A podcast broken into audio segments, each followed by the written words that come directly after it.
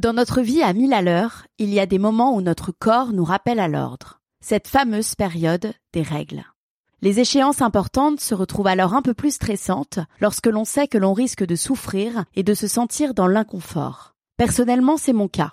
Depuis mon adolescence, j'ai mal au ventre chaque mois et je ne trouve pas de solution efficace. Alors si vous aussi, cela vous concerne, imaginez-vous capable de vaquer à vos occupations quotidiennes avec grâce et assurance. Je l'ai imaginé et j'ai trouvé la marque qu'il me fallait.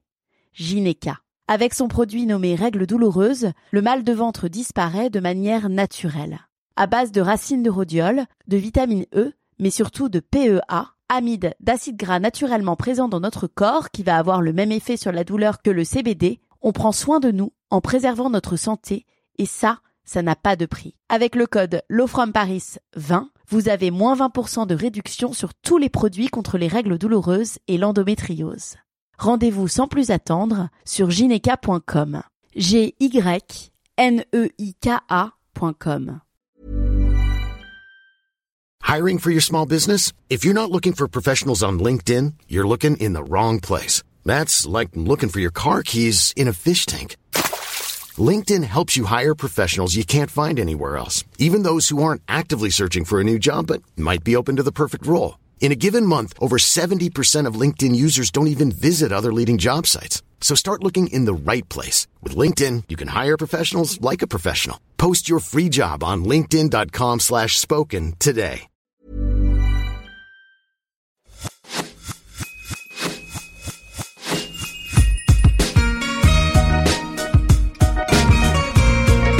Bonjour et bienvenue sur l'Aléa, le podcast pour maximiser le potentiel de sa vie.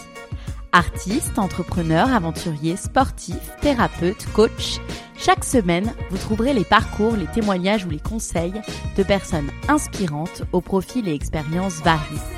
Ma mission Vous guider dans vos cheminements, votre épanouissement et la poursuite de vos rêves, quels que soient les aléas que vous pourrez rencontrer. Je suis Laura Pouliken et dans la vie, je chéris les valeurs de l'audace, de la curiosité et du partage.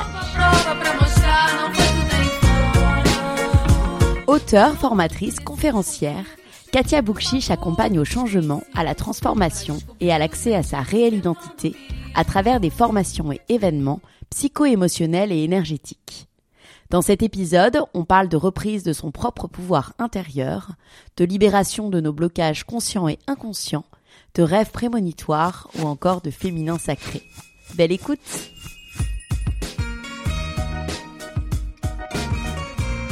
Bonjour Katia. Bonjour Laura. Je suis ravie d'être avec toi aujourd'hui pour une interview en présentiel. Ça faisait vraiment trop longtemps pour euh, explorer tous les sujets euh, qui sont passionnants et qui vont passionner les auditeurs du podcast. J'en suis certaine. Est-ce que tu peux tout simplement commencer par te présenter pour ceux qui te découvrent à Dubaï, en France, ailleurs? Alors avec plaisir. Donc mon nom c'est Katia Boukchich. Donc je suis euh, psychothérapeute, énergéticienne, guérisseuse. Alors, euh, qu'est-ce que ça veut dire? Ça veut dire que, en plus de mes études de psychologie, je me suis intéressée très tôt aux médecines alternatives, mais aussi beaucoup plus loin à ce que moi j'appelle les sciences ésotériques, c'est-à-dire toutes les connaissances qui vont bien au-delà de ce que l'on voit. Parce que j'ai été très passionnée très très jeune par la psychologie, par l'humain, mais aussi j'ai découvert ben, un pan euh, d'exploration avec euh, l'astrologie, la numérologie. À l'âge de 15 ans, j'ai commencé à tirer les cartes, et puis ensuite très tôt, j'ai découvert le monde des rituels lunaires, les différentes phases de la lune, la manière de faire des vœux aussi pour les pleines lunes.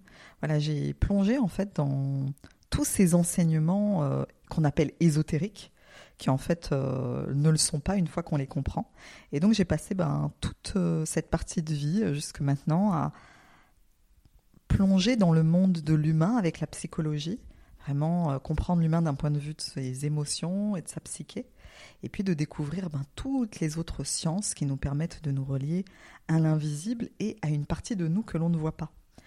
donc on peut appeler ça l'âme, on peut appeler ça la conscience, On peut appeler ça aussi l'inconscient, on peut appeler ça l'invisible, l'impalpable, l'intangible. Certains vont parler de Dieu, d'autres de l'univers, d'autres de la création. Ça, c'est selon nos affinités. Donc, on va dire que je suis tout ça, en fait, une, psychothérapeute euh, des âmes, euh, une personne qui aide à comprendre ce que c'est qu'aujourd'hui l'invisible. Il y a une énorme curiosité à présent pour l'invisible et l'ésotérique. Donc, euh, je suis psychothérapeute, guérisseuse, accompagnatrice aussi au féminin sacré, euh, médium aussi, puisque j'ai des intuitions et donc j'ai appris à, à me mettre en lien avec l'invisible ou avec les êtres qui viennent à moi pour recevoir des messages euh, et euh, les transcrire.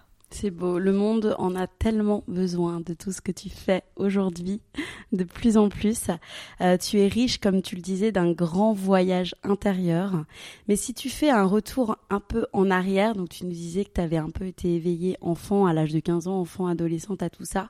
À quel moment vraiment tu t'es éveillée à ta propre spiritualité? Est-ce que ça a été plutôt un déclic ou le fruit d'un cheminement? Alors ma propre spiritualité, ça a été un, d'abord un déclic vraiment très très jeune, euh, vers l'âge de 14-15 ans, quand j'ai commencé à découvrir les livres au sujet de l'astrologie, de la numérologie et des tarots. Je me suis aperçue que je savais. C'est-à-dire que je pouvais prendre un livre, le lire, et je savais déjà tout faire en fait en moins d'une heure ou deux heures. Donc euh, c'était comme un don. cartes. Un don vraiment qui s'était euh, actualisé très facilement. Donc c'est là où on parle de quelque chose qu'on a déjà de l'inné. Oui, c'est ça. Vraiment cette euh, voilà cette notion d'inné. On sait très bien que l'âme elle sait. Et euh, moi c'était très naturel pour moi même de lire les cartes. Donc par exemple j'avais une euh, l'amie d'une de mes sœurs qui était médium et qui un jour rentre à la maison avec ses cartes et elle me dit toi tu sais tirer les cartes. Elle les a mis dans mes mains et puis après plusieurs fois elle m'a appris deux trois choses. Et en fait très très vite j'ai tiré les cartes à tout le monde dans la maison avec mes amis évidemment. Tu t'imagines bien comment ça se passe dans mon petit boulot.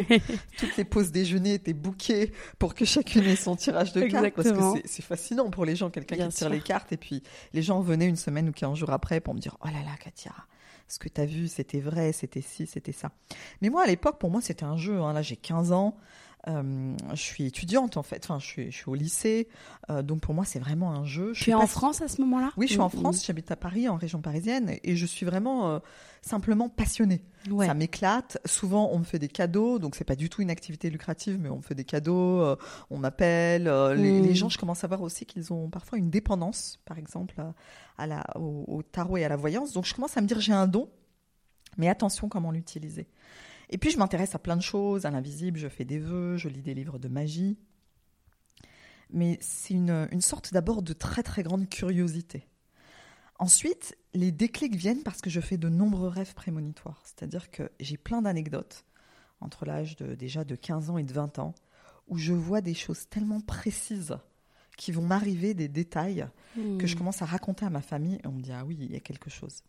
Et puis, euh, toutes les êtres, en fait, moi, mais dans ma famille, nous, on est Kabyle d'Algérie. Il faut savoir qu'en Kabylie, la magie, la voyance, c'est quelque chose qui est très banal, presque. Plus démocratisé qu'en France et ailleurs. On, va voir des voyantes, les femmes se déplacent en groupe vers d'autres villages. C'est presque un jeu, tout le monde le sait. C'est un tabou, mais en même temps, tout le monde sait que les femmes font ça. les hommes sourient, rigolent. Et euh, mon père m'a m'a toujours dit, euh, chez nous, on appelle ça la science des femmes. Il faut savoir, il, me dit, il faut savoir que les femmes ont une science.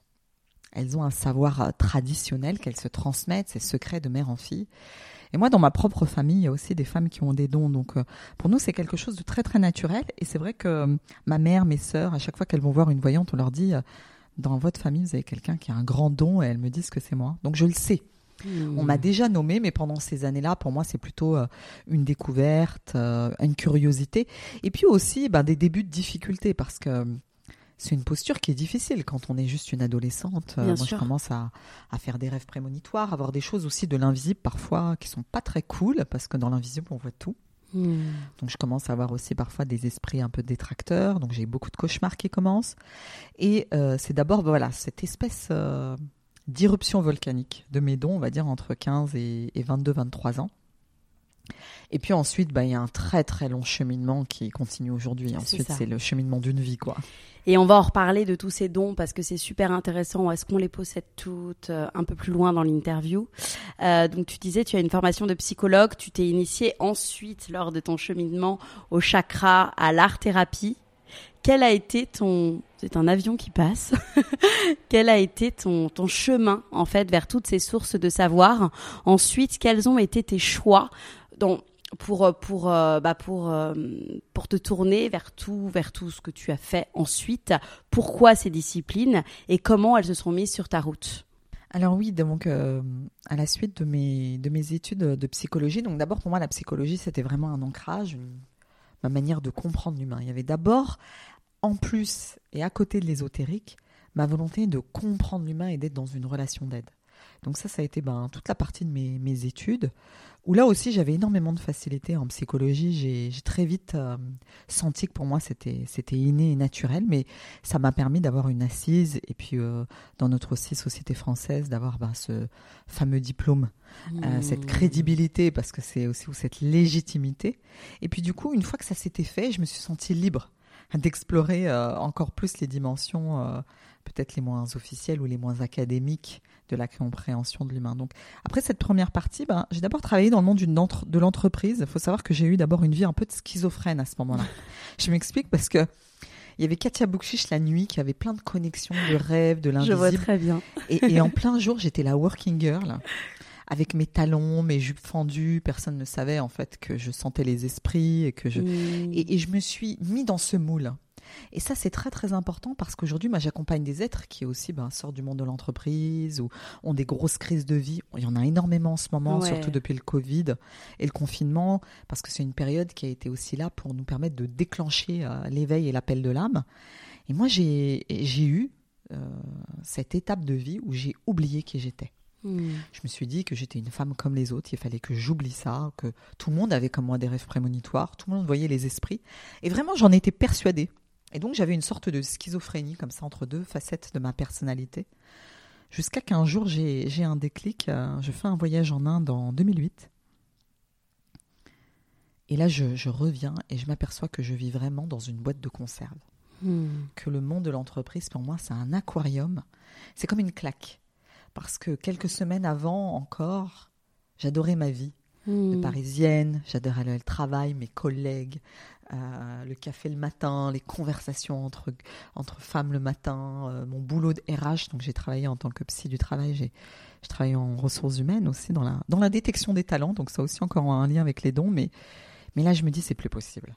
L'Inde m'a donné cette gifle spirituelle et cet éveil de me rappeler à moi-même euh, que ma dimension spirituelle est bien plus grande et bien plus importante euh, que ce que j'ai voulu croire les dernières années. Donc je rentre complètement déboussolée et très vite déprimée.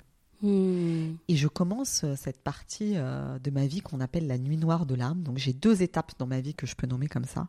La première commence à ce moment-là et j'entre dans un burn-out. Là, je me grille complètement. C'est-à-dire que je travaille énormément, de plus en plus, avec une sorte de fuite en avant je me déconnecte, je pleure tous les jours, je suis épuisée, je sais que je ne suis pas au bon endroit. Il y a un profond désalignement entre ce à quoi tu aspires et entre ce que tu fais Exactement. à ce moment-là. C'est-à-dire que l'âme, elle pousse derrière, et moi, je suis mais euh, complètement euh, voilà hors contrôle quoi émotionnellement. C'est là, c'est le tsunami. un tsunami qui m'emporte et, je, je n'ai aucun repère. Je sais que je vais très très mal. Je sais que vraiment c'est un, point de tournant que je dois m'en sortir. Et là, magie, je parle avec une collègue euh, de ma souffrance et elle me dit euh, bah, écoute, j'ai une personne pour toi. Elle est juste en face de notre entreprise. C'est une magnétiseuse, sophrologue, elle est aussi thérapeute et je commence des séances. Et la première fois, mon premier rendez-vous, quand cette femme met ses mains sur moi, autour de moi même, je sens tout. C'est-à-dire que hmm. je sens tout ce qu'elle fait bouger au niveau énergétique. Et là, je me dis, bon, ben voilà, je sais ce que je suis venue chercher dans cette expérience et je commence bah, un travail sur moi-même qui va durer des années, hein, qui se poursuit encore aujourd'hui parce que c'est infini. Et tu parles d'ailleurs de beaucoup, bah, tu nous parlais de l'Inde, de voyages initiatiques, d'expériences chamaniques. J'ai interviewé sur mon podcast beaucoup de personnes qui ont eu à à faire à ces, à ces belles expériences euh, qui ont joué un grand rôle dans la plongée à travers toi. Tu as d'ailleurs un nom que l'on t'a attribué, Maide Woman, j'espère que je le prononce bien, qui souligne, je te cite, ton énergie de femme solaire. Est-ce que tu peux me raconter ta rencontre avec le chamanisme qui bouleverse, j'aimerais bien un jour euh, m'y coller, euh, tes motivations et ce que cela t'a apporté finalement dans ta renaissance, si on peut appeler ça comme ça? Oui.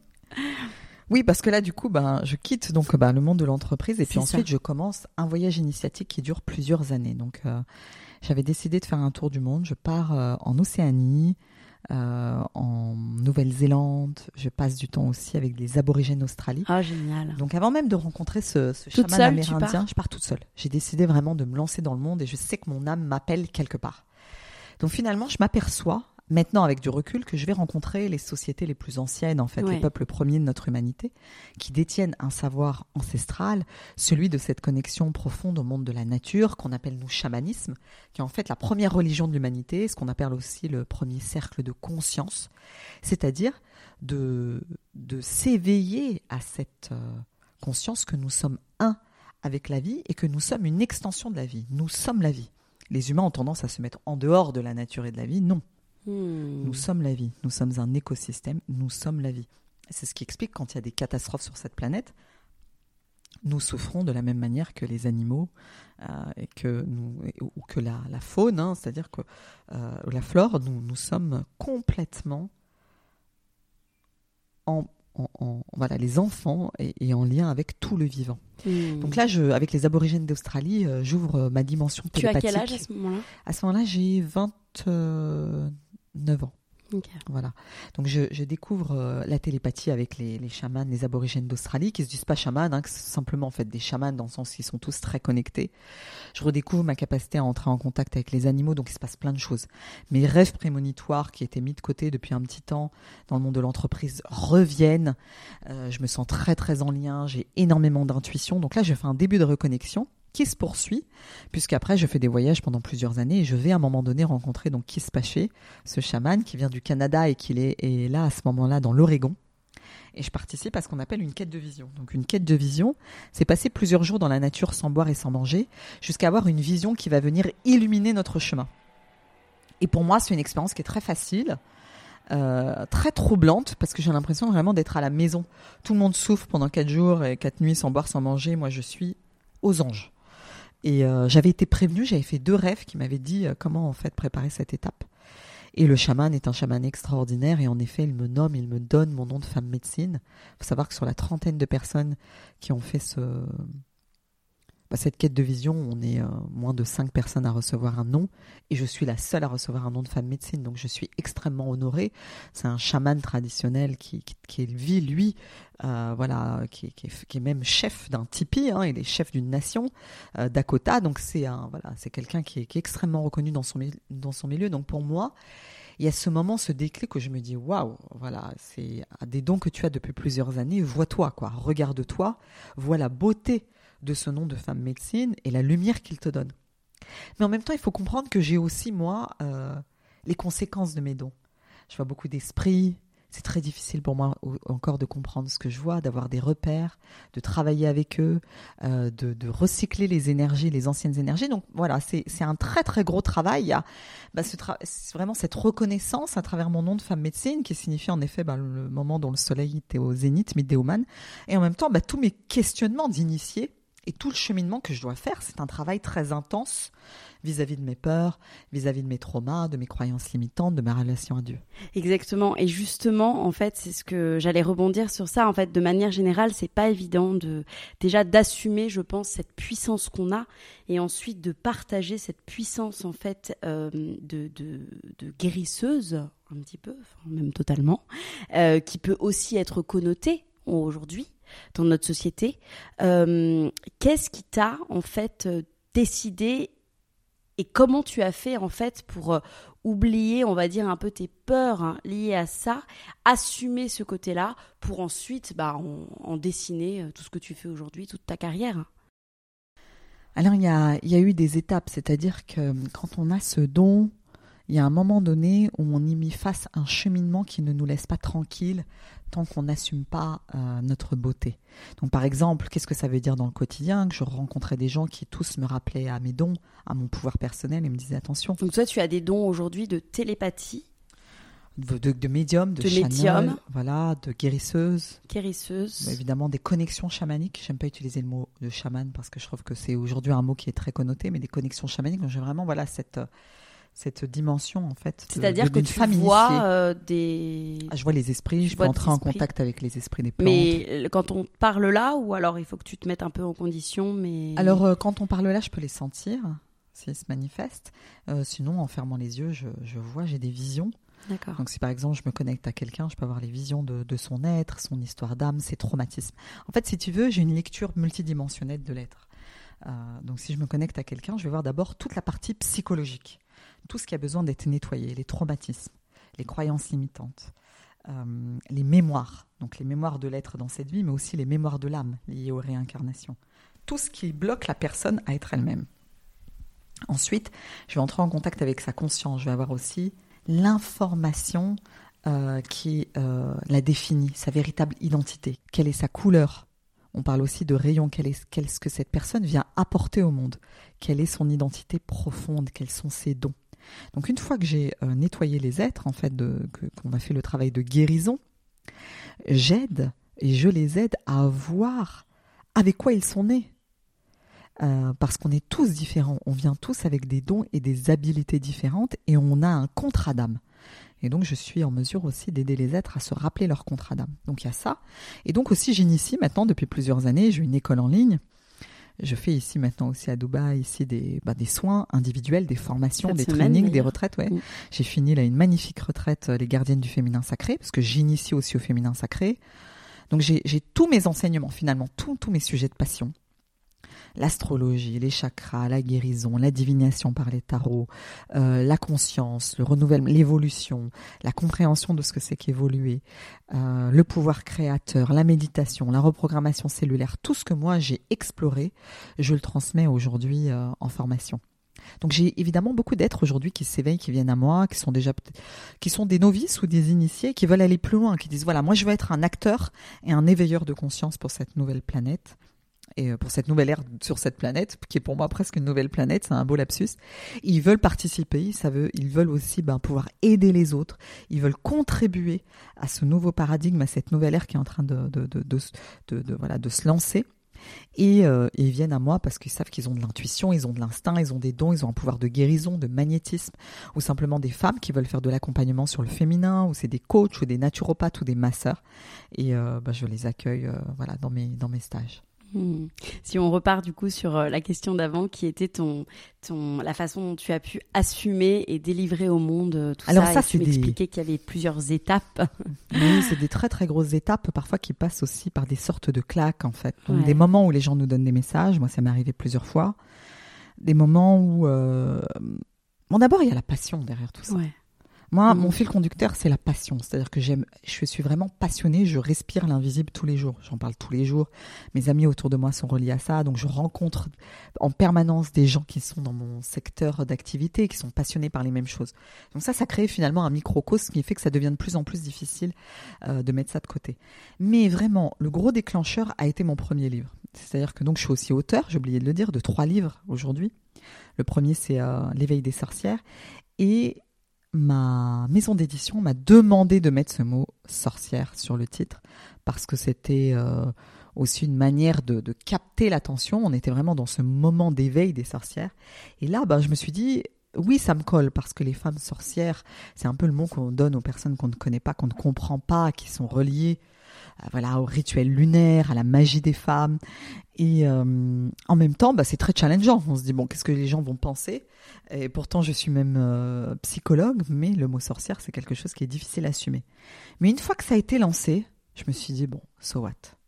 Ok, il y a des gens qui m'ont écrit, qui m'ont insulté, il y a des gens, on reçoit de tout. Mais ça fait partie de la vie et de l'expérience. On peut pas plaire à tout le monde et chacun son identité. Donc ça, ça a été aussi vraiment une dimension importante. Et puis ensuite, ben, c'est le travail. Ça fait partie du travail de d'assumer son don. Et, vraiment, moi j'aimerais dire aussi aux, êtres quelque chose, c'est que quelle que soit notre identité, pas uniquement dans l'invisible, c'est un chemin de s'accepter vraiment tel que nous sommes. Tous les artistes vont vous le dire. Tous les artistes vont dire la même chose. Tous les êtres qui ont des professions même atypiques vont le dire. À un moment donné, on n'a pas d'autre choix que d'aller vers soi-même si on veut devenir vraiment le, exprimer le génie de son, âme. Et en même temps, bah, il y a la peur du rejet, du jugement. Et ça, on n'est jamais totalement guéri. C'est on, on, transcende en fait. On traverse, on apprend à dire c'est ok. Ouais. Aujourd'hui, justement, donc tu en parlais, tu es auteur de, trois livres, donc euh, dont l'éveil des sorcières et femmes souveraines. Euh, c'est quoi être une sorcière en 2022 Alors pour moi, être une sorcière en 2022, c'est être en capacité d'exercer son pouvoir, de savoir qu'on a un pouvoir qui est euh, le pouvoir du dedans, le pouvoir du féminin, le pouvoir intérieur, de faire quelque part le chemin inverse euh, de ce que la civilisation nous propose aujourd'hui. On vit dans, dans une civilisation qui est très patriarcale, très tournée vers l'efficience, l'efficacité, le rendement, l'argent, euh, l'expression d'une facette de notre identité très euh, polissée, très masculine, très conquérante, très compétitive, parfois aussi dans le mensonge, la manipulation, la séduction. La sorcière, finalement, c'est une femme sauvage. Elle, elle est euh, dans sa forêt, dans sa, petite maison, et euh, elle fait comprendre aux, aux êtres qu'il y a autre chose, qu'un autre modèle est possible. Alors en même temps, la sorcière moderne, elle va pas rester enfermée non plus dans la forêt. C'est ça la, la, la différence. C'est-à-dire qu'elle va faire ce cheminement de la femme sauvage, elle va aller explorer ces territoires inconnus, elle va aller rencontrer son intuition, elle va rencontrer ses émotions, le pouvoir de son bassin, le pouvoir de ses cycles menstruels, le pouvoir de sa sexualité, le pouvoir de son animalité, le pouvoir relié finalement à son intensité de vie et en même temps être capable de revenir dans le monde et le partager comme une femme moderne. Donc aujourd'hui, il y a des sorcières dans plusieurs corps de métier. Euh, on peut utiliser sa voix pour être une sorcière moderne aussi, interroger des êtres atypiques. On peut être aussi une infirmière et une sorcière en, posant les mains et en faisant du magnétisme sur des patients, même à l'hôpital. On peut être euh, une sorcière parce que dans la politique, on exprime des choses euh, que les autres ne veulent pas entendre.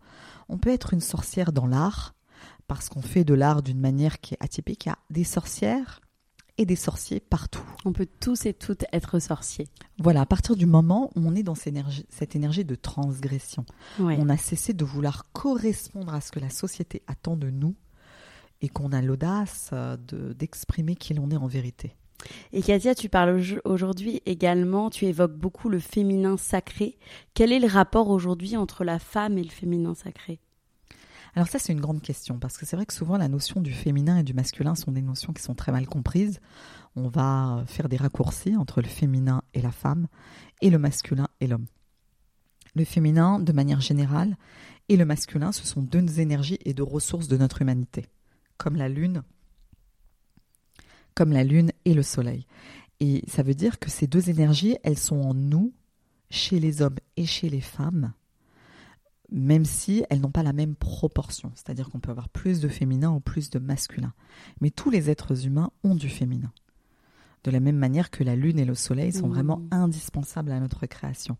Mais aujourd'hui, l'éveil du féminin sacré, c'est justement l'appel de l'intériorité, de dire que derrière le monde extérieur visible, il y a une autre réalité, de laquelle d'ailleurs nous créons notre propre réalité, que Starhawk, qui est une, une féministe, une avant-gardiste et une auteure très célèbre aux États-Unis et de plus en plus en France, appelle le pouvoir du dedans, c'est-à-dire cette capacité à nous recentrer, à vraiment retourner à l'intérieur et sentir, percevoir que notre pouvoir intérieur est extrêmement grand mmh. par la connexion, euh, par notre capacité à créer notre vie, à nous relier à notre être. Donc le féminin, c'est cette capacité aussi bah, à être lié aussi bien au pouvoir du dedans, mais aussi à la matière, hmm.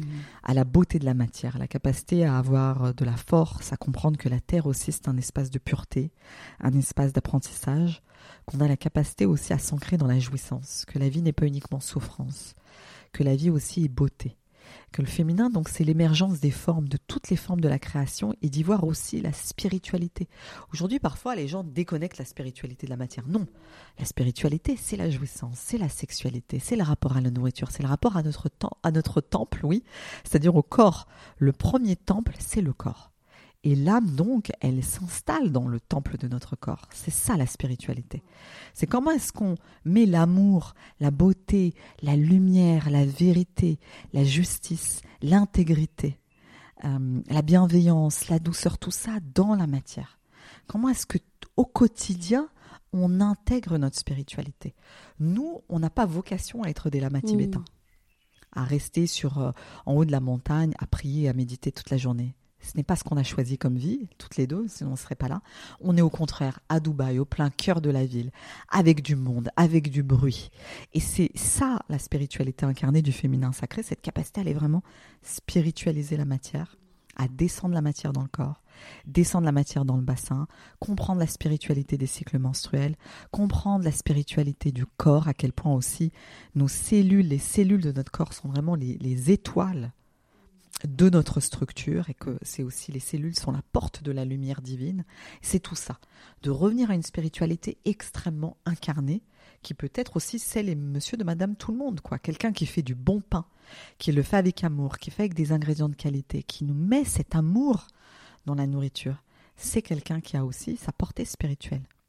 Quelqu'un qui enseigne avec amour, quelqu'un qui accompagne les êtres avec amour, qui soigne les êtres avec amour qui, fait de son mieux, qui est dans la présence.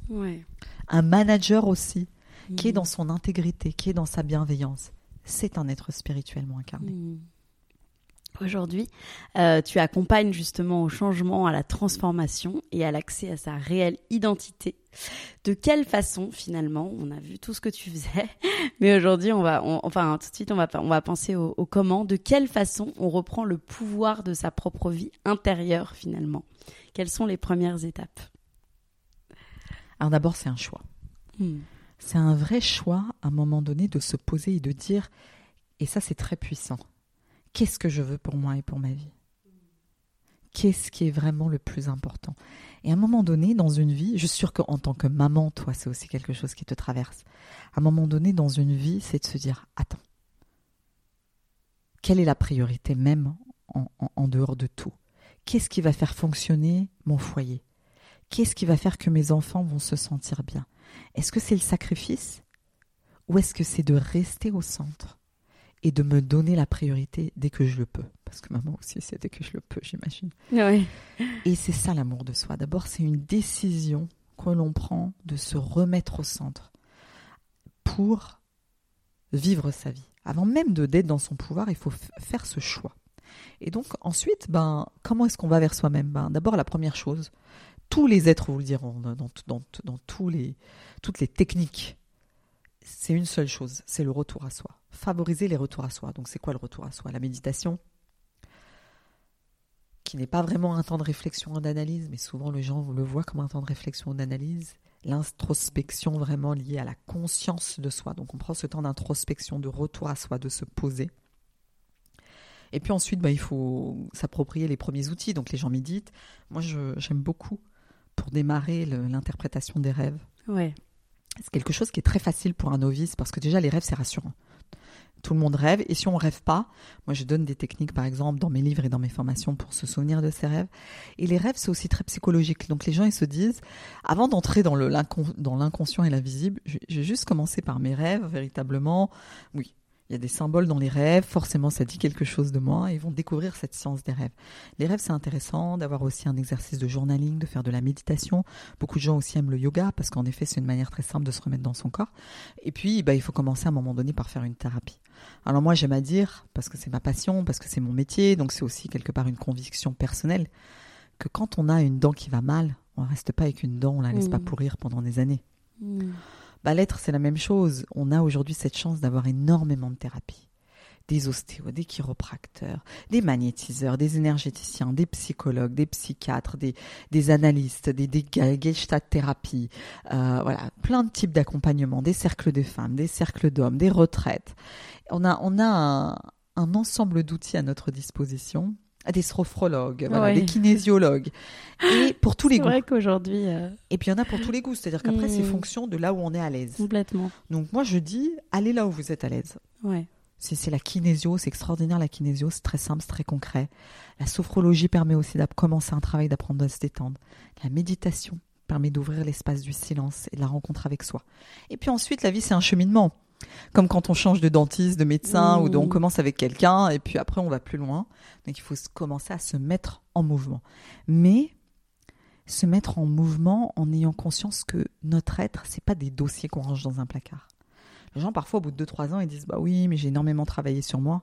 Enfin, la vie, elle ne s'arrête pas, en fait. Hein. C'est comme quand euh, on continue de faire du sport à 70 ans. Si on veut se maintenir, on continue de marcher.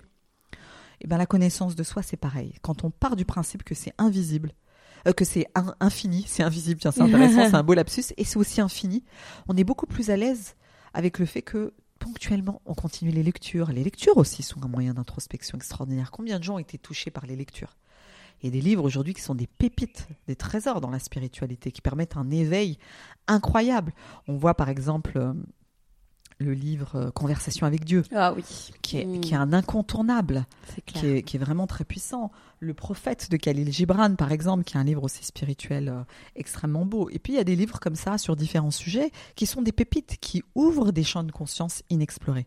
Alors le livre aussi, en plus, ça, ça le l'avantage d'être universel, d'être très accessible aussi euh, financièrement. Donc ça permet aussi à nombreux gens d'évoluer, même sans passer par une thérapie. Hmm. Tout à fait. Et, euh, et on a toutes, euh, enfin, et d'ailleurs, tu dois le voir beaucoup dans, dans les personnes que tu accompagnes, voilà, des peurs, des blocages qui nous empêchent d'avancer. Sans libérer, c'est vraiment un apprentissage pour toucher notre essence intérieure. Comment se, se libérer de, de, de tous ces blocages qui nous empêchent, en fait, d'aller dans notre vrai nous-mêmes de, toucher son vrai soi? Alors, il y a une clé qui est très très importante, c'est que l'être humain confond ses mémoires et son identité. Alors, imaginons que j'ai eu un traumatisme quand j'étais enfant, je suis tombée d'un vélo. Et que je crois que je suis nulle parce que je suis tombée d'un vélo, je ne sais pas faire du vélo. Alors qu'en réalité, c'est juste que je suis tombée d'un vélo, je suis très très mal, c'est resté peut-être que vraiment, été une douleur pour moi, peut-être qu'il y avait des enfants autour et qui ont ri parce que j'ai chuté. Et non, je suis persuadée que c'est mon identité, que je suis nulle, que je ne sais pas faire de vélo. On confond l'incident, la mémoire de cet incident, avec notre identité. C'est la même chose pour tout. Je vais prendre un exemple qui est encore plus fréquent. Tout ce qu'on a entendu dire de nous par nos parents ou nos éducateurs quand on est enfant. T'es sale, t'es dégueulasse, mais tu sais pas manger, mais t'es insupportable, tais-toi, tu parles trop. Tu et, tous ces mots qui sont tellement violents quand on est enfant et qui commencent à définir Exactement. notre identité. Mais c'est pas du tout ce que l'on est. C'est juste des parents excédés, épuisés. C'est ce que j'essaye de pas faire avec mes enfants, justement. Enfin, que je ne fais pas d'ailleurs avec mes enfants. Et parfois, c'est très très mm. difficile. Bah, bien sûr. On peut parfois être hors de soi. Il y a des moments où la coupe est pleine. Donc parfois, bah, les mots fusent. C'est ça. Parce que nous-mêmes aussi, c'est comme ça qu'on a été éduqués, on a été imprégnés. Donc quelque part, c'est un cercle vicieux de mémoire. Euh, c'est ce qu'on appelle le transgénérationnel. Donc là, je prends cet exemple, mais il existe pour tout le mm. rapport à l'argent, le rapport à la sexualité, le rapport au travail, le rapport à la réussite et les hommes, parce qu'on parle beaucoup aussi. Là, on est entre femmes et les hommes, tout ce qu'ils entendent, ne pleure pas. Mm. C'est toi qui vas ramener à manger. T'es fort. Tu dois, travailler pour ta famille.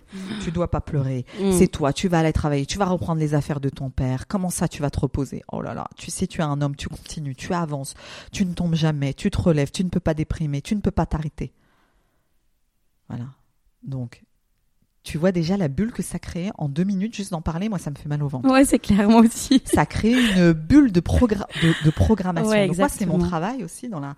Je vais nettoyer déjà ce qui n'appartient pas, ce qui nous appartient pas. Moi, je vais dans l'ADN pulvériser ces mémoires et du coup, je reprogramme avec mon verbe différemment. Ouvrir l'espace de l'être et dire ce ne sont que des mémoires. C'est des conditionnements qui ont été répétés, comme le chien de Pavlov, c'est ce qu'on apprend en, en psychologie quand un toutou essaie bien faire quelque chose, on lui donne un sucre. Ben, l'enfant, c'est pareil, on nous a éduqués à nous taire, à être silencieux, à bien manger pour avoir le sucre ou avoir un compliment. Là, on va déprogrammer tout ça pour que l'être puisse émerger. Donc la première chose, ce qu'on dit, c'est se désidentifier de ses mémoires. Mmh. Et on n'est que des couches des mémoires, comme, comme des, des pelures d'oignons. Et tout le travail d'accompagnement vise à enlever ces pelures, pelures d'oignon pour que l'être puisse se libérer. Donc ça, c'est la première chose, de savoir qu'on n'est pas nos peurs.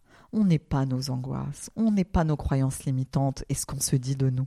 Tous les jugements qu'on porte sur nous-mêmes quand on se réveille le matin, t'es nul, t'as rien fait aujourd'hui, putain t'as déconné, purée t'es passé à côté de ça, t'aurais pu mieux faire, t'as mal géré la situation, t'es pas une bonne mère, t'es pas une bonne femme. En fait, toute cette emprise de notre mental, ce ne sont que des informations qui nous viennent de l'extérieur et qui ne nous définissent pas. Donc on apprend à muscler grâce au travail personnel, on apprend à muscler cette conscience qu'on est bien plus que ça.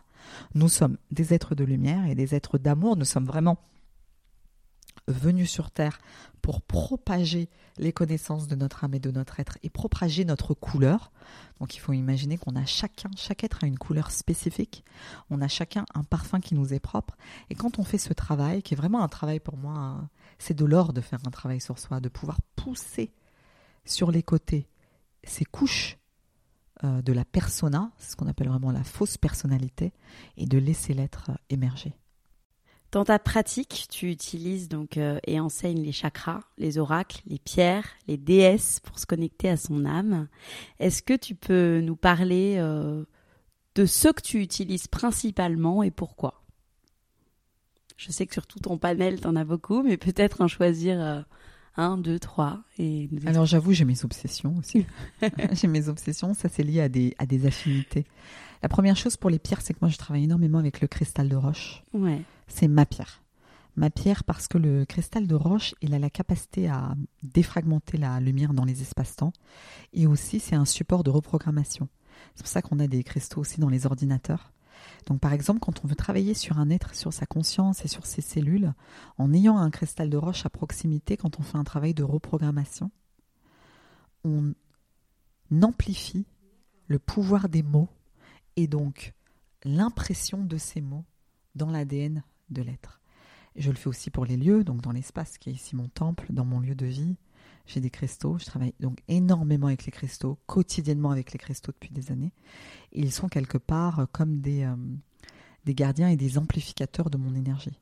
Donc le cristal, j'ai une grande énergie d'amour avec le cristal qui ne date pas de cette vie parce que j'ai déjà vu que dans d'autres espaces-temps, dans d'autres vies, euh, je travaillais déjà avec les maîtres qui vivent dans les cristaux. Alors je sais que ça peut paraître curieux, il y a des êtres qui vivent dans les, dans les cristaux et qui sont des enseignants, qui sont des âmes aussi, et qui permettent au minéral en fait d'avoir sa, sa, sagesse et sa puissance de lumière. Ensuite, je suis une grande fan d'huile essentielle et de plantes. C'est-à-dire qu'à tel point, les gens se rient de moi dans mes valises et j'ai toujours mes petits, où que j'aille, j'ai toujours mes petites plantes. Alors, je travaille beaucoup avec euh, la sauge, avec l'armoise. Je travaille aussi beaucoup avec euh, le thym, le romarin, qui sont quelques... En fait, je travaille beaucoup avec des plantes de guérison que j'utilise souvent en toutes circonstances parce qu'ensuite, j'ai une manière d'activer euh, le végétal. Et si dès que je suis malade, j'aime les plantes. J'adore les plantes. Pour moi, les plantes, je l'ai appris ça dans le chamanisme, c'est les grands-mères de l'humanité. J'ai énormément de respect pour les plantes, que je connecte aussi. Je parle avec les esprits des plantes. Donc moi, je les utilise dès que j'ai quelque chose, un déséquilibre. Je sors mes petites plantes. Pour moi, c'est vraiment la maman qui sort de mes placards. D'accord. Donc voilà, j'ai mes plantes qu'on appelle vraiment, bah, quelque part, qui sont des plantes médicinales que tout le monde connaît depuis des millénaires. Qui ne connaît pas le romarin, le thym, mm. la mélisse, la capacité de ces plantes à nous faire l'eucalyptus quand on est malade Et pareil pour les huiles essentielles. C'est quand on connaît les huiles essentielles et quand on les pratique, c'est extraordinaire, je veux dire. Et ça, ça c'est, c'est même pas de l'invisible ou de l'ésotérique, c'est aussi de la science. Hein. Là, on parle de science, de science d'herboristerie. Certaines plantes, certaines huiles essentielles ont des preuves A. Je les ai vues, moi j'ai, fait des stages avec euh, l'hôpital Georges Pompidou à Paris. Elles ont des preuves en fait scientifiques A+, comme certains médicaments, je l'ai appris, comme par, par exemple l'essentiel de gingembre, l'orange amère. Donc c'est très très intéressant. Les plantes, là, on parle vraiment de choses concrètes, de traditions plurimillénaires, mais aussi d'une science, la science des plantes, l'herboristerie la phytothérapie. Donc ça, j'ai beaucoup ça. Je suis une fan de cartes et tarot. Je t'ouvrirai tout à l'heure mon meuble qui est là, mon petit meuble de sorcière. Bon, j'ai 30, 40, 50 jeux. Je tire les cartes quasiment tous les jours. Pour moi, c'est une manière d'amener des informations d'inconscient, de m'aider quand il y a des énergies bloquées, quand j'ai besoin de faire un nettoyage dans l'espace. Je me connecte aussi tous les jours. Euh, parce que c'est ma manière de me relier à mon être. Je pose des questions à mon âme et à ma conscience, donc euh, on me répond. Et puis dans les outils quotidiens, j'écris quasiment mes rêves, ou en tout cas je les note, ou je me rappelle au moins 3-4 fois par semaine, c'est du minimum. Donc ça, c'est vraiment mon ma structure de base. Mais ensuite, évidemment, je fais tellement de choses parce que c'est une passion. Tu sais, c'est comme un médecin, comme un chirurgien. Tu lui disais combien tu utilises tes bistouris? Ouais. En fait, quand tu fais, quand après c'est une passion que tu fais Tu ça tous les pas. jours, tu n'arrêtes pas. Est-ce qu'on a d'ailleurs, euh, Katia, toutes et tous ces pouvoirs en fait dont, que tu possèdes aujourd'hui, de télépathie, de, de tirage de cartes, de se connecter à, à l'invisible? Est-ce que ça se travaille ou est-ce que c'est inné? Alors moi, je pense qu'on a, comme on a tous une âme, une conscience, on a tous la capacité à connecter. Ensuite, ce qui va faire la différence, c'est est-ce qu'on en a envie, est-ce qu'on en a besoin, et est-ce qu'on est passionné? Donc il y a des êtres aujourd'hui que moi je trouve très alignés dans ce qu'ils font, ils sont dans leur chemin d'être, ils sont conscients d'apporter de la créativité. Il y a des êtres par exemple qui sont des grands innovateurs. Bon, ils n'ont pas besoin nécessairement de, méditer, mais ils ont une sorte de méditation un peu différente, de connexion différente à travers leur art, et ça se passe comme ça. Et d'autres ben, qui ont mon cheminement, c'est-à-dire où à un moment donné, la connexion, la méditation, euh, la reliance à la spiritualité est vraiment une partie forte de euh, leur chemin d'âme. Et dans ce cas-là, ben, ils, vont, ils vont commencer à ouvrir la porte et puis à muscler. Mais moi, je pense que oui, on a tous, euh, au moins, j'ai rencontré beaucoup d'êtres qui ont du magnétisme, mais qui ne l'utilisent pas nécessairement. Oui, voilà. Qui ont Parce que vraiment- C'est pas leur chemin. C'est pas leur chemin, c'est des forces de la nature, ils font ça un peu différemment, donc ils le mettent dans la matière. C'est des gens qui aiment modé- modeler la matière avec leurs Ouais. mains, donc des cuisiniers, des bouchers, euh, ce que tu disais. des forces de la nature, des gens qui travaillent dans l'agriculture, qui travaillent avec leurs plantes. Leur... Le- L'énergie passe en eux différemment et c'est pas mental, ça n'a pas besoin non plus d'être conscient parce que l'énergie du cœur, elle suffit. De mettre l'amour dans notre création, c'est amplement suffisant. Après, ben, c'est la passion. Moi, j'attire à moi les êtres qui sont passionnés par tout ça et qui viennent. Et en fait, c'est une famille d'âmes. Et pour nous, euh, ben, on se retrouve entre nous. Donc, c'est des êtres qui viennent pour mon, voilà, pour faire des, des- des enseignements parce que ça leur parle, quoi, directement. Euh, tu parles de prêtresses aussi beaucoup qui jouent un rôle primordial sur notre planète, euh, celui du lien à la chose sacrée et à la spiritualité. D'ailleurs, euh, dans le programme que tu proposais, euh, que tu proposes dans le dernier, auquel je voulais participer, tu t'es basé sur Sophia, l'énergie de la grande déesse. Euh, pourquoi cette importance Alors, c'est important d'abord parce que moi, c'est mon histoire d'âme. C'est pour ça que j'en parle. En fait, on parle toujours que de soi. voilà. Donc, moi, comme c'est mon histoire d'âme et que je suis une prêtresse, voilà, une prêtresse sur plusieurs, dans plusieurs espaces-temps, pour moi, c'est extrêmement important ce rapport à la chose sacrée parce que ben, certaines âmes ont la responsabilité, la joie, le devoir et euh, l'amour de l'invisible et du royaume de l'invisible. Et donc, on a cette responsabilité de ramener dans le plan de la matière la spiritualité et l'invisible. Et ça, c'est les prêtresses. Mais en même temps, il y a des femmes qui sont des prêtresses modernes, qui sont des grandes créatrices. Elles amènent et elles montrent, elles témoignent de leur pouvoir de création dans la grâce et la beauté. Des êtres que l'on voit qui créent, euh, ils peuvent créer des business, elles peuvent ouvrir des boutiques, créer des espaces de partage, de connexion, euh, créer des projets. Et on sent que c'est fait depuis l'espace de la grâce et de la beauté. Ça aussi, c'est de la prêtrise. Des femmes qui accompagnent à la sexualité, qui accompagnent à l'accouchement, qui accompagnent dans les rites de passage, des infirmières qui tiennent la main des êtres qui décèdent et qui font ce qu'on appelle, qui sont aussi passeurs d'âme, des infirmières qui souhaitent la bienvenue aux nouveau-nés, qui sont des prêtresses aussi et qui l'ignorent, qui sont vraiment des passeuses pour que les âmes puissent s'incarner aussi dans la beauté, dans l'amour et dans la grâce. Donc il y a beaucoup de femmes, d'êtres, mais aussi donc là, bah, pour mon sujet de femmes, qui ont l'amour de la chose sacrée dans ce qu'elles font, qui sentent à quel point c'est important d'accompagner la vie, le miracle de la vie, et elles le font de différentes manières. Et euh, bah, moi, évidemment, c'est encore une fois une passion. c'est un sujet que je connais par cœur, et je touche de nombreuses femmes bah, qui parfois font euh, sage-femme, euh, qui sont chiropracteurs, euh, qui sont naturopathes, qui sont dans la sexualité, qui sont coachs, qui sont créatrices de projets qui ouvrent des espaces, euh, même parfois, là c'était de la dégustation de vin. Euh, donc ce sont des femmes qui sont des initiatrices, qui sont là pour créer des expériences, pour que les êtres puissent être marqués par le fait que la Terre n'est pas uniquement un lieu de souffrance, mais un lieu de jouissance, de plaisir, d'ouverture des sens, de reliance à la magie, à la beauté, à l'enchantement, à la créativité. Avant de finir par des petites questions que je pose toujours en fin d'interview, quelles sont les plus belles renaissances de femmes auxquelles tu as pu assister? Alors sans rentrer forcément dans, dans le détail des histoires, mais si tu pouvais nous conter quelques... Alors j'en ai, j'en ai énormément. Oui, j'imagine. Euh, j'ai une femme que j'ai accompagnée qui avait une quarantaine d'années, qui n'avait jamais eu de relation sexuelle. Euh, complètement traumatisée. Donc là, j'ai fait un travail. Au bout d'un an, elle rencontre une personne pour la première fois et elle a une relation sexuelle pour la première fois. C'est très très touchant. J'ai eu une femme aussi au tout début de mes accompagnements qui ne sortait jamais de chez elle le week-end, qui pleurait tout le week-end déprimée et qui au bout de quelques mois me dit ce week-end je suis sortie, je suis allée à la brocante et tous les autres week-ends comme ça. Ça c'est extraordinaire. Déjà juste ça, de sortir de chez soi et d'être dans la vie. J'ai des femmes qui étaient euh, voilà complètement bloquées dans leur vie, dans leur couple, euh, qui ont, se sont séparées, qui ont rencontré quelqu'un, qui ont refait leur vie. Euh, j'ai des femmes qui ont ouvert leurs dons, qui viennent à un de mes stages et qui après bah, se lancent, deviennent magnétiseuses, énergéticiennes. J'ai plein, plein, plein, plein d'histoires. des femmes aussi qui ne sont plus toutes jeunes et qui, à 70 ans, euh, retrouvent vraiment, à 70 ans, tu t'imagines, 70 ans, mmh. Te disent à la fin d'une expérience avec toi, euh, j'ai compris que je pouvais encore évoluer, que j'avais encore des belles choses à vivre. C'est euh, beaucoup, beaucoup de, énormément d'exemples aussi, de miracles. Une femme aussi, waouh, ça c'était une histoire extraordinaire. Une femme qui avait fait plusieurs années de prison, qui était venue, à qui on avait enlevé la garde de ses enfants, qui a arrêté, en fait, elle a cassé le cycle infernal de sa famille, qui a arrêté de, de voler, en fait. Elle avait été programmée pour voler avec sa famille. Elle a fait des années de prison, elle a décidé de tout arrêter, elle a fait un travail avec moi. Et puis un jour, on fait un tirage de cartes et euh, je vois qu'elle a le don des alchimistes faits, la capacité de faire de la couture. Et là, elle se rappelle qu'en effet, en prison, elle avait complètement oublié, elle faisait des ateliers de couture et qu'on euh, lui disait qu'elle était douée. Elle s'est inscrite à un stage, elle a travaillé avec un grand couturier, euh, voilà, s'est remise dans une nouvelle vie. Voilà, des exemples qui sont d'une beauté inouïe, quoi. Magnifique. Euh, je vais finir par des petites questions, Katia. L'idée, c'est d'y répondre euh, rapidement, comme ça devient.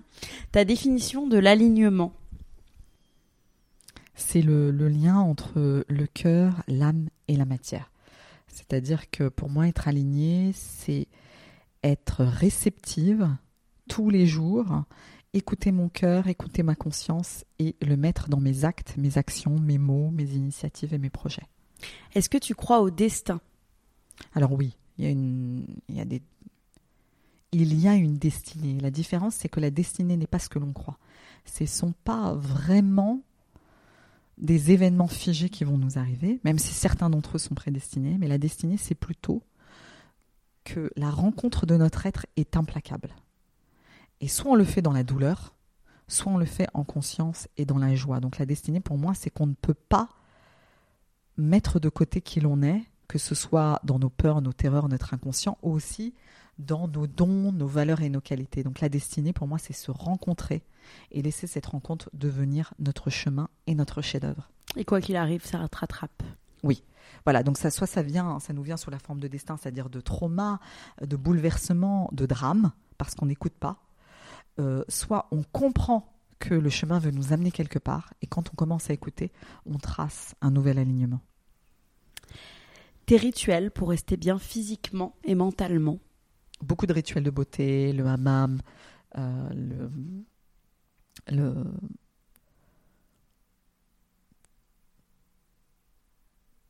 moi je dirais, euh, oui, surtout prendre soin de mon corps prendre soin de mon corps, c'est vraiment pour moi hein, la, chose la, plus importante au départ. Donc euh, le hammam, la danse, la méditation, les moments de pause, les moments de respiration, prendre soin de ma beauté physique, prendre soin de mes cheveux. C'est vraiment pour moi une, une manière d'abord de préparer en fait mon socle et ensuite de laisser mon âme se déverser à l'intérieur. Tes livres préférés? Le prophète de Khalil Gibran, j'en ai déjà parlé. Ensuite, peut-être des livres du féminin sacré que j'adore. Alors, j'adore Vicky Noble, qu'une femme qui est absolument extraordinaire sur le féminin sacré. Euh, j'adore euh, Femme qui court avec les loups de Clarissa Pincoles Estes. Euh, j'aime Femme tambour aussi aux éditions Le Duc. C'est un livre qui est extraordinaire. Hum, voilà un petit peu. Enfin, j'ai beaucoup de livres en même temps que, que j'adore. J'ai adoré aussi des livres très très spirituels comme les Chroniques de Girkou. Donc c'est C'est un petit peu euh, une sorte d'épopée de notre humanité très très très lointaine qui remet en question en fait l'histoire traditionnelle euh, de notre humanité. Voilà un petit peu les, livres qui sont des, livres importants. J'ai parlé de Conversation avec Dieu, Le pouvoir de l'intention. Il y a des livres comme ça qui sont des livres socles pour appréhender euh, vraiment notre, notre monde, est-ce qu'est notre, notre conscience. Euh, mais je dirais qu'aujourd'hui, oui, il faut, faut se laisser porter. En fait, regardez les livres qui nous appellent, c'est que souvent il y, a, une information qui nous est essentielle et même qui va venir peut-être confirmer des intuitions que l'on a eues. Hmm. Tes citations préférées Une de mes citations préférées qui vient de mon père, c'est euh, être radical, c'est prendre le mot par la racine. Et ça, pour moi, c'est une énergie de guérisseur. C'est-à-dire que dans mon énergie, j'ai une forte radicalité. Et je sais quand j'accompagne permettre vraiment ce shift, ce basculement. Donc à un moment donné, il faut avoir le courage d'aller très très très profond dans ce qui est très enfoui dans l'être pour en fait tirer euh, sur les feuilles mortes et provoquer un changement radical. Donc le changement de radical, c'est quelque chose qui fait peur et pourtant qui est extrêmement libérateur. Euh, ma dernière question, qui est la question rituelle du podcast, que t'évoque maximiser le potentiel de sa vie? C'est vraiment une, notion très très importante. Moi, je vois quand les gens viennent à moi, je vois tellement leur beauté et leur don. Et je vois, c'est comme euh, si quelqu'un arrivait et que dans son aura, tu voyais des joyaux et que la personne te dit euh, ma vie elle est nulle, je me sens pauvre, je me sens mmh. déboussolée. Et ça pour moi c'est terrible. Ouais. C'est terrible parce que je vois très clair dans l'aura des êtres et ceux avec quoi ils viennent sur terre et euh, je vois aussi parfois la difficulté de faire preuve de courage. Ce qui fait défaut dans notre humanité, vraiment, c'est le courage. Hmm. Le courage, à un moment donné, de prendre des décisions et d'aller vers soi. Il hmm. faut y aller. Maximiser son potentiel, pour moi, c'est faire des choix clairs. On ne peut pas toujours faire des compromis. Ça fonctionne pas. Il y a une forme à un moment donné de radicalité quand on veut vraiment aller vers soi. Ça demande de prendre des tournants. Donc ça demande du courage, ça demande de la lucidité, et ça demande de la détermination. Quand on se rappelle ces trois mots tous les jours, on se dit que quelles que soient les difficultés, on va pouvoir avancer et transcender. Merci beaucoup Katia. Merci beaucoup Laura.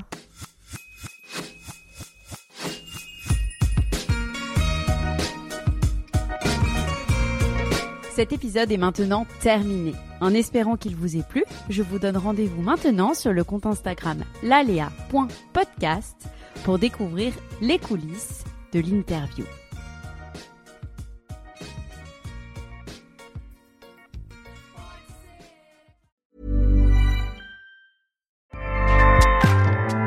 ACAST powers the world's best podcasts. Here's a show that we recommend. This is Roundabout Season 2, and we're back to share more stories from the road and the memories made along the way. We're talking rest stops. If we're stopping to get gas, you will be timed. you will be for sure. Misguided plans. I grew up in the city, so I have like, you know, a healthy fear of real extreme darkness. this was like wilderness. A lot of laughs. Y'all weird, but you, yeah, you, you were different. Like you were real different, bro. I can't really put my finger on it and so much more. Just goes to show that unexpected yeah. things sometimes are the best when it comes to a road trip. Roundabout Season 2, presented by Nissan, is live now with new episodes rolling out every Thursday. Listen and subscribe wherever you get your podcasts.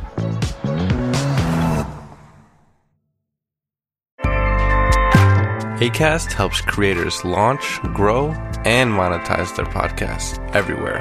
ACAST.com.